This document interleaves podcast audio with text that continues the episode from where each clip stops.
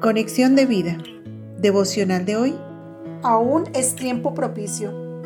Dispongamos nuestro corazón para la oración inicial. Amado Padre, mi corazón se doblega ante tu presencia, arrepentido de todo pecado, y me maravillo de tu grandeza y de cuán perfecto eres.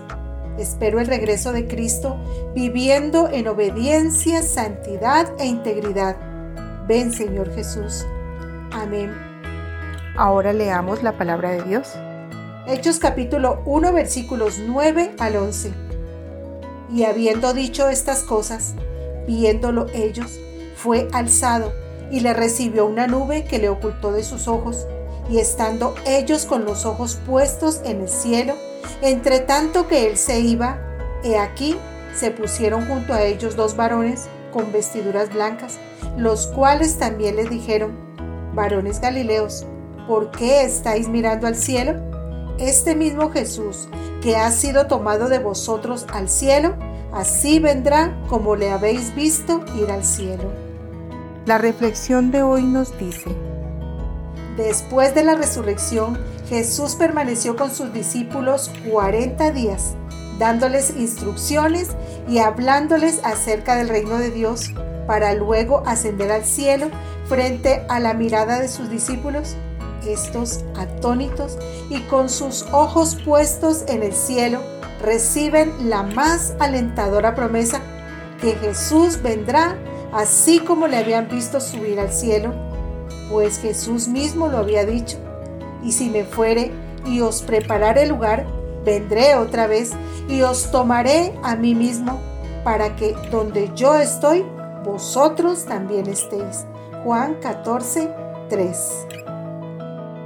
En el calendario de Dios hay un día y una hora programada para llevar su iglesia con Él, pues viene por aquellos que conforman el cuerpo de Cristo, que no se trata de ninguna denominación, sino de aquellos que han lavado sus pecados en la sangre del Cordero, reconociendo a Jesús como su único y suficiente Salvador.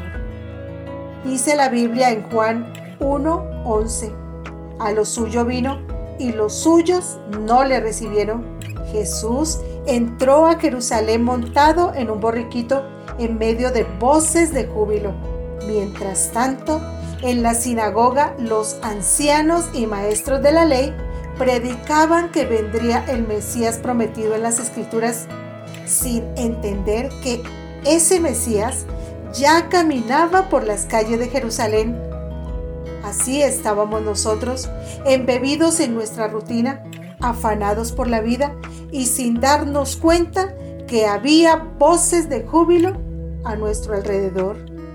El profeta Isaías dijo, Buscad a Jehová mientras puede ser hallado, llamadle en tanto que está cercano, deje el impío su camino y el hombre inicuo sus pensamientos y vuelva hacia Jehová, el cual tendrá de él misericordia, y al Dios nuestro, el cual será amplio en perdonar.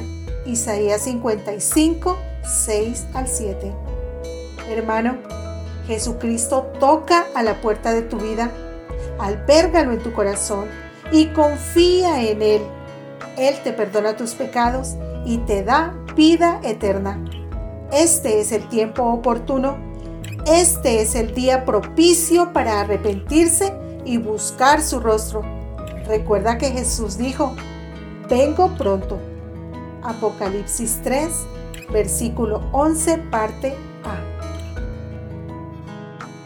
Visítanos en www.conexiondevida.org. Descarga nuestras aplicaciones móviles y síguenos en nuestras redes sociales.